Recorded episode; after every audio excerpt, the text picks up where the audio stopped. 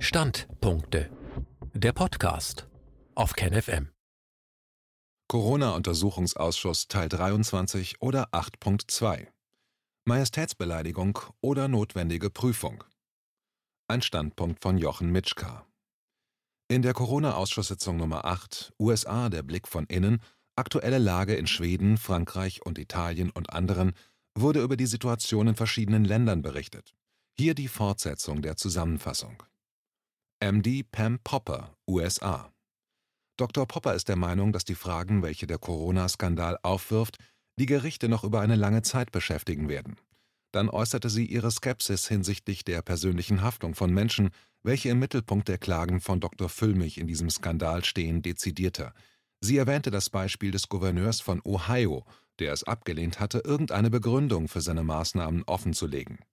Aber am Ende, so Popper, werde den Menschen bewusst werden, wie absurd die Situation war und wie vollkommen losgelöst von jeder öffentlichen Kontrolle die Regierung im Einklang mit den Medien gehandelt hatte, und daraus würden Lehren für die Zukunft gezogen werden.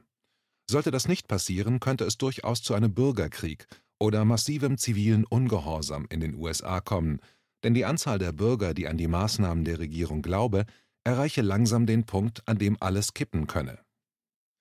Sie berichtete dann, wie große Einzelhandelskonzerne bundesweit vorgeschrieben hatten, dass in ihren Läden Masken getragen werden müssten. Aber schon nach zwei Tagen zogen sie diese Meldung zurück. Der Aufruhr war so groß gewesen, dass sogar jemand deswegen in Michigan getötet wurde. Wenn man Franklin County, wo sie lebt, 25 Meilen verlässt, wird man gar nicht mehr das Gefühl haben, dass es eine Pandemie gäbe, erklärte sie. Nur ganz vereinzelt würden Menschen Masken tragen. Es gäbe keine soziale Distanzierung, die Menschen verweigerten sich einfach den Befehlen der Regierung. Sie selbst hätte nie eine Maske getragen und wäre nie vom Betreten eines Ladens abgehalten worden, allerdings gäbe es Plätze, von denen man sich besser fernhalten sollte. Dr. Popper erklärte, mehrere hundert Klagen gegen die Maßnahmen der Regierung untersucht zu haben. Einige wären erfolgreich gewesen, andere nicht, aber aus letzteren würde man Lehren ziehen und innerhalb kürzester Zeit würden die Erfolge vor Gericht drastisch zunehmen. Dr. Wodak warf ein, dass es wichtig wäre, die Anzahl und Ergebnisse von Gerichtsverfahren zu verfolgen und zu untersuchen, auch um festzustellen, wie viele Menschen wegen Verstößen gegen die Regierungsmaßnahmen angeklagt und verurteilt würden. Dann könne man eine Karte von Deutschland anfertigen, in der die Tendenzen der Gerichte erkennbar würden. Das könne helfen, die Strategie im Kampf gegen die Regierungsmaßnahmen zu verbessern.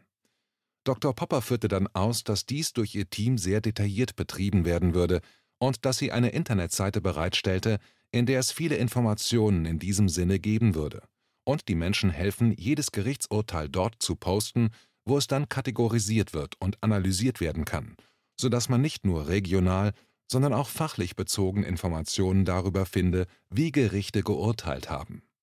Inzwischen würden ca. 40 Prozent der Menschen ihre Kinder nicht mehr zur Schule schicken, und zwar wegen Regierungsmaßnahmen, nicht wegen des Virus und deshalb hätte sie mit ihrem Team auch hierfür eine Infodatenbank angelegt, die allen Interessierten zugänglich ist. Seit Jahrzehnten fordere man eine Reform des Bildungswesens in den USA, aber das würde immer schlechter werden. Nun könnte der Corona-Skandal dazu führen, dass innerhalb kürzester Zeit sich etwas bewegt. Alles hänge nur von der Masse der Menschen ab, die sich schließlich nicht mehr mit dem Status quo abfinden wollen. Dr. Popper äußerte ihre Überzeugung, dass am Ende der Geschichte die Verantwortlichen den Kopf schütteln und sich fragen werden, wie ihr Plan schiefgehen konnte. Diese Menschen müssten unbedingt strafrechtlich verfolgt und bestraft werden. Sie ist der Meinung, dass die Medienmacher, welche den Corona-Skandal vorangetrieben haben, irgendwann furchtbar enttäuscht sein werden, dass sie keine Rolle mehr spielen dürfen. Die Schafe würden sie immer noch anhören, aber die Mehrheit würde sich von ihnen abwenden. Sie werden jede Glaubwürdigkeit verloren haben. So schmerzvoll der Prozess auch wäre, würde er am Ende doch zu einer Bereinigung und zu etwas Positivem führen. Allerdings werden die nun beginnenden Prozesse noch Jahrzehnte dauern. Dann wurde die Frage aus dem Ausschuss von ihr beantwortet, was zu den Falschbehandlungen wie zu frühe Beatmung zu sagen wäre. Daraufhin wiederholte Dr. Popper, dass es einige Bundesstaaten geben würde, die ähnlich wie Schweden vorgegangen wären. Andere Bundesländer dagegen hätten drakonische Maßnahmen ergriffen. Nachdem es kaum noch Todesfälle gäbe, würde man dort über Fälle reden. Und so gehe man von Tür zu Tür, um möglichst viele Tests zusammenzubekommen, damit die Anzahl der Fälle nicht nachlasse. Wenn man in den USA nicht in der Lage war, seine Niere im März ersetzt zu bekommen, weil es eine sogenannte Gesundheitskrise gab, und man will also nun die Niere ersetzen, dann muss man beim Einchecken ins Krankenhaus einen Test machen. Wenn man positiv ist, auch ohne Symptome, ohne irgendwelche Beschwerden, wird man als im Krankenhaus behandelter Covid-19-Kranker gezählt, nicht als Transplantationspatient. Krankenhäuser bekommen bis zu 50.000 Dollar mehr, wenn sie einen Kranken als Covid-19-Patienten ausgeben. Auch die Gouverneure der Bundesstaaten, welche den Corona-Skandal aufrechterhalten, bekommen mehr Fördergelder des Bundes. Was die Behandlung angehe, erklärte sie die Vorteile von Hydroxychloroquin (HCQ), ein Medikament, das alt und sehr günstig ist. Man sollte meinen, dass jeder froh und glücklich darüber wäre, dass es für viele Menschen eine preiswerte Arznei gegen Covid-19 gäbe, Stattdessen wurde die Aufklärung über die richtige und angemessene Behandlung unterdrückt. Einen Tag nach der Pressekonferenz ihrer Gruppe vor dem höchsten Gericht wurde die Anwendung von HCQ in Ohio verboten. Dann erklärte Dr. Popper, dass die Definition, wer als Covid-19-Todesopfer zu werten wäre, von Staat zu Staat unterschiedlich wäre. Es gäbe vermutete, bestätigte oder andere Covid-Opfer. Es würde Jahrzehnte dauern, das Ganze aufzuklären. Journalisten, die in Pressekonferenzen kritische Fragen stellen, können in den Staaten mit rigorosen Maßnahmen an den folgenden nicht mehr teilnehmen.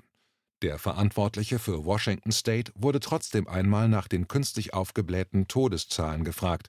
Die Antwort war, dass die Behauptung nur eine Verschwörungstheorie vom Planeten Pluto wäre. Als sich jemand genauer darum kümmerte, stellte er jedoch fest, dass die Zahlen um ca. 50 Prozent übertrieben waren und natürlich erschrecke die Todesrate die Menschen am meisten, weshalb das Übertreiben dieser eine besondere Panikwirkung verbreite. In Colorado, so berichtete sie, fand man Ähnliches heraus. Dort erhielten zum Beispiel Angehörige Briefe von Pflegeheimen, in denen berichtet wurde, dass die Omas und Opas an etwas anderem gestorben wären als Covid-19, dass aber der Totenschein geändert worden wäre. Daraufhin wandten sich die Angehörigen an ihre politischen Repräsentanten und forderten die strafrechtliche Verfolgung der Verantwortlichen, aber dann wurden schnell alle Daten korrigiert und die Sache verlief im Sand. Überall, wo öffentlicher Druck auftrat, wären die Todesraten plötzlich reduziert worden. Dabei sollte noch beachtet werden, dass die Zahl der Toten durch Lungenentzündung immer weiter sank und ganz offensichtlich in die Zahl der Corona-Opfer aufging als Dr. Wodak noch einmal nachfragte, ob es stimme, dass Krankenhäuser besondere Zuschüsse für Covid-19-Patienten erhielten, erklärte Dr. Popper, dass erst am Tag vor dem Interview ein Hearing abgehalten worden wäre, bei dem der Chef der CDC zugab, dass es einen finanziellen Anreiz gäbe, die Daten zu fälschen. Immer wenn man finanzielle Anreize schaffe, damit die Menschen das Falsche tun, würden sie es tun. Dann wurde aus dem Ausschuss gefragt, ob es, wie in Italien auch, in den USA Vorgaben der Regierung für die Behandlung von Covid-19 geben würde. Leider wäre auch in den USA die Tendenz gegeben, die Meinung des Arztes, der den unmittelbaren Kontakt zum Patienten mit seiner Vorgeschichte und seinen Symptomen hat, immer weniger wichtig zu erachten. Sie hoffe, dass sich das im Rahmen dieser Krise zukünftig ändern werde. Heute würden die Ärzte gezwungen, Vorgaben zu folgen, ohne Rücksicht auf die Situation vor Ort, ohne Rücksicht auf die individuellen Gegebenheiten des Patienten Ansonsten könnten sie ihre Zulassung verlieren. Menschen würden behandelt, als ob sie Maschinen wären und nicht Individuen. Und die Ärzte würden vollkommen entmachtet im Umgang mit dem Patienten. In den USA wäre ein System entstanden, welches die guten Äpfel in einen Korb mit den schlechten Äpfeln werfe. Und gute Äpfel könnten schlechte Äpfel nicht gut werden lassen, sondern das Gegenteil passiere. Ihr Netzwerk arbeitet daran, Ärzten wieder das Praktizieren in Eigenverantwortung und unter Beachtung der individuellen Gegebenheiten zu ermöglichen, wenn die Krise aufgearbeitet wird und eine Reform des Gesundheitswesens absehbar ist. Damit verabschiedete sich der Ausschuss von Dr. Popper. Dr. Füllmich fragte dann Dr. Wodak, ob die Zuversicht von Dr. Popper auch in Deutschland gerechtfertigt wäre. Das bestätigte er, weil es innerhalb der Gemeinschaft der Menschen, die im Gesundheitssystem arbeiten, schon lange rumore. Es hätte perverse Entwicklungen gegeben hin zu einer Profitarisierung des Gesundheitswesens. Zitat ich denke, dass die Kommunalisierung der medizinischen und pflegerischen Grundversorgung ein ganz wichtiges politisches Thema ist, um das Vertrauen in diese ganzen Strukturen wieder aufzubauen. Zitat Ende. Unternehmer Ash Cyril aus Nepal Als nächster Zeuge wurde Ash Cyril aus Nepal interviewt. Ash Cyril ist ein Unternehmer, der im Modegeschäft tätig ist. Er berichtete über die allgemeine Corona-Situation in Nepal.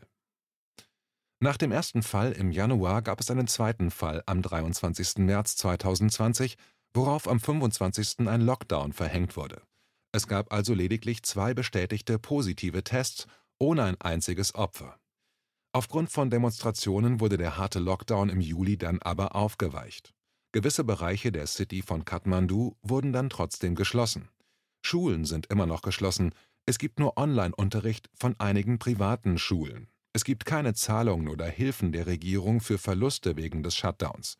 Menschen, die auf Tagelohnbasis arbeiten, sind oft ohne Einkommen. Die Regierung Nepals präsentierte sich gegenüber China als von Corona freies Land um Touristen von dort anzulocken. Tourismus ist eine der wichtigsten Einnahmequellen des Landes.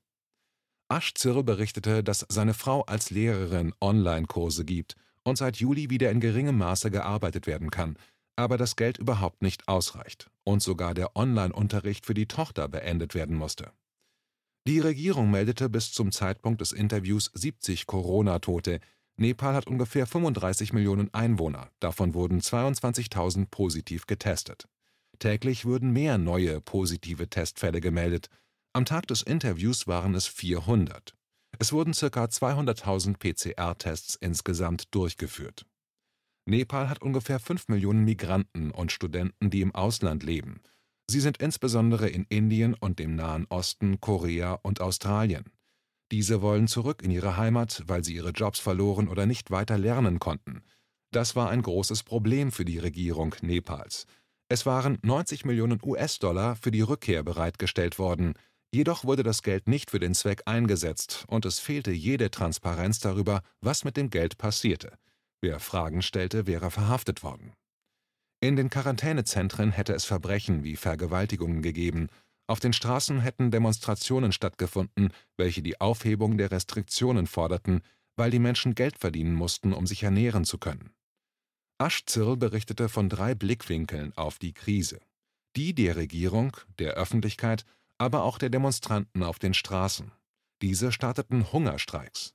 Ein 26-jähriger Mann lebt seit 21 Tagen ohne Essen und Trinken. Er verlangte eine verantwortungsbewusste Reaktion der Regierung auf das Virus. Inzwischen musste er in ein Krankenhaus eingeliefert werden und ist in einer lebensbedrohlichen Situation. Er fragte die Regierung, wohin verschwanden die 90 Millionen Dollar? Schon im Juli hatte es Hungerstreiks gegeben. Dieser erste Hungerstreik war abgebrochen worden, nachdem der Premierminister die jungen Leute besucht und versprochen hatte, die Angelegenheit aufzuklären. Was dann aber nie geschah, weshalb der zweite Hungerstreik begonnen worden wäre. Die Demonstranten und Hungerstreikenden haben einen Zwölf-Punkte-Forderungskatalog aufgestellt. Als die Verbindung nach Nepal abbrach, wurde das Gespräch mit Dr. Luca Speciani aus Italien geführt. Dr. Luca Speciani Auf die Frage, ob sich die Situation in Italien verbessert hätte, antwortete Dr. Speciani, dass zu Beginn der Pandemie verboten worden wäre, Autopsien an Corona-Opfern durchzuführen weshalb man länger gebraucht hätte, die richtigen Behandlungsmethoden zu entwickeln, weshalb viele der 35.000 Corona-Opfer unnötigerweise gestorben wären. Wobei es auch in Italien die Diskussion gibt, ob die Opfer wegen oder nur mit Corona verstarben. Jedenfalls wäre nachgewiesen, dass auch Opfer von Krebs, Herzinfarkt oder Schlaganfall als Covid-19-Tote gezählt wurden.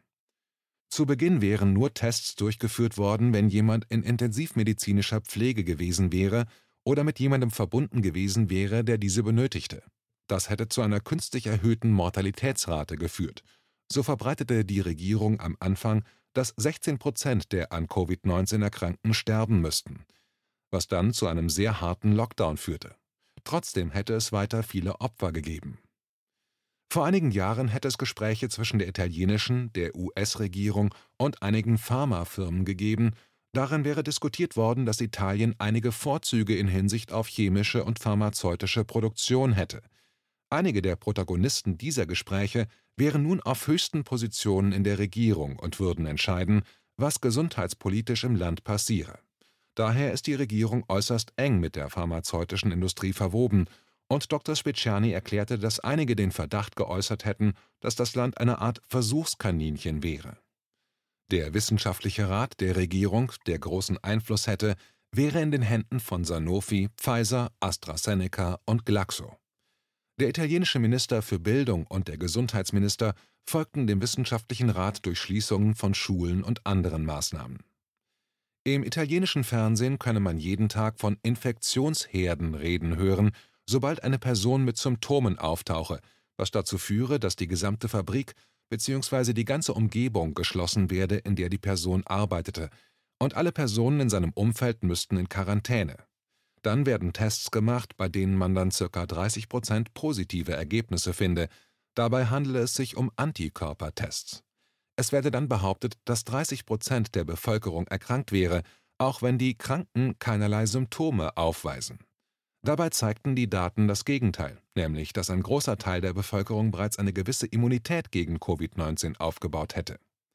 Gleichzeitig gäbe es eine gähnende Leere in den Intensivstationen, es gäbe praktisch keine Todesopfer wegen Covid-19 mehr.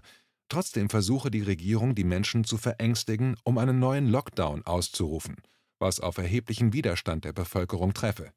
Immer mehr Menschen glauben, dass die Regierung den Lockdown nicht aus gesundheitlichen, sondern nur aus politischen Gründen verhängen will. Auf die Frage, warum die Regierung das täte, antwortete Dr. Speciani, dass es Interessensgruppen wie die Bilderberg-Gruppe gäbe, die eine Art Weltregierung einrichten wollen und um dieses Ziel zu erlangen, werde Armut provoziert und werde die Forderung nach einer Weltregierung in der Öffentlichkeit gefördert. Die Mittelklasse in Italien wäre stark beschädigt, weil Restaurants, Geschäfte und Unternehmen geschlossen würden.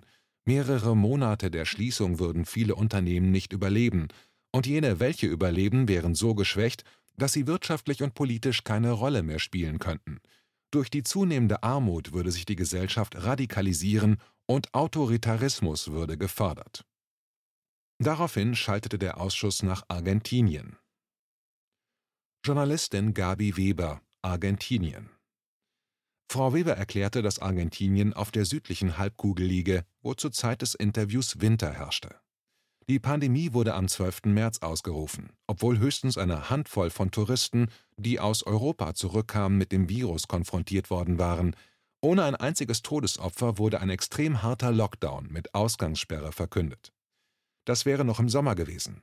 Am Anfang hätte es kaum Kranke gegeben, jedoch wurden große Hallen als Notkrankenhäuser eingerichtet, obwohl es in Argentinien im Gegensatz zu vielen Nachbarländern ein sehr gutes Gesundheitssystem gibt.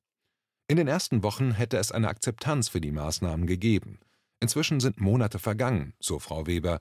Es ist Winter und im Winter wären alle Argentinier immer krank, weil sie kaum eine Heizung hätten, schlecht isolierte Häuser und viele Menschen leben unter sehr schlechten Lebensbedingungen. Das heißt, sie bekommen jeden Winter Bronchitis, Grippe und Co. Inzwischen hätten sich die Zahlen verändert. Zum Zeitpunkt des Interviews gäbe es 4200 gemeldete Corona-Todesfälle. Gestern wären 147 Tote gezählt worden. Und es gäbe insgesamt 230.000 Infizierte. Allerdings wäre die Art und Weise, wie die Tests gemacht würden, sehr begrenzt.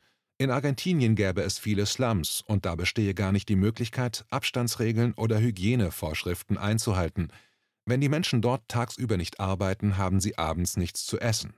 Wenn dort getestet werden würde, fände man bis zu 70 Prozent positive Ergebnisse. Aber diese 70 Prozent hätten keine Symptome, sonst wären sie in Behandlung gekommen. Die Bevölkerung wisse aber nicht, dass positive Testergebnisse keineswegs aussagen würden, dass jemand krank, infiziert oder ansteckend wäre, und seit fünf Monaten würden die allerhärtesten Maßnahmen in dem Land aufrechterhalten werden. Wenn man das Haus verlassen will, muss man die App bei sich haben. Die Polizei kontrolliere auf der Straße das Mobiltelefon. Die Daten würden zentral bei Amazon gespeichert. Die Regierung meinte dann, dass man die Daten vielleicht doch besser beim Geheimdienst speichern sollte.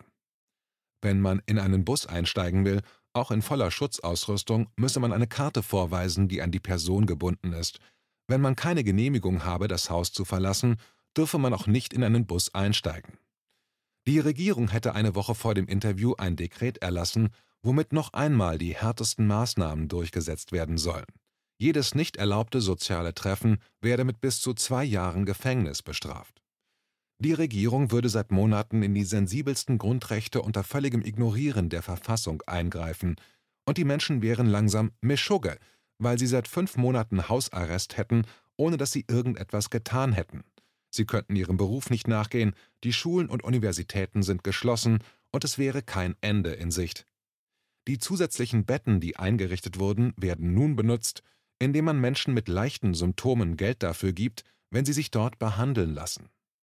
Die Regierung würde die Situation ausnutzen, ohne Parlament durchzuregieren, ohne funktionierende Medien, ohne Gerichte, und gegen das letzte Dekret und andere Maßnahmen hätte es erste Proteste gegeben. Die Gewaltenteilung wäre komplett aufgehoben, mit der Begründung, die Regierung wäre für das Leben, während die anderen nur ihre bürgerlichen Rechte wollten. Was noch kommt? In der nächsten Zusammenfassung werden wir noch mehr über Argentinien hören, dann kommen zusätzliche Informationen aus Nepal und schließlich folgt das Interview mit einer Professorin für Immunologie, die in Irland lebt, aber früher in Deutschland gearbeitet hatte, weshalb das Gespräch in Deutsch stattfinden konnte Thank you.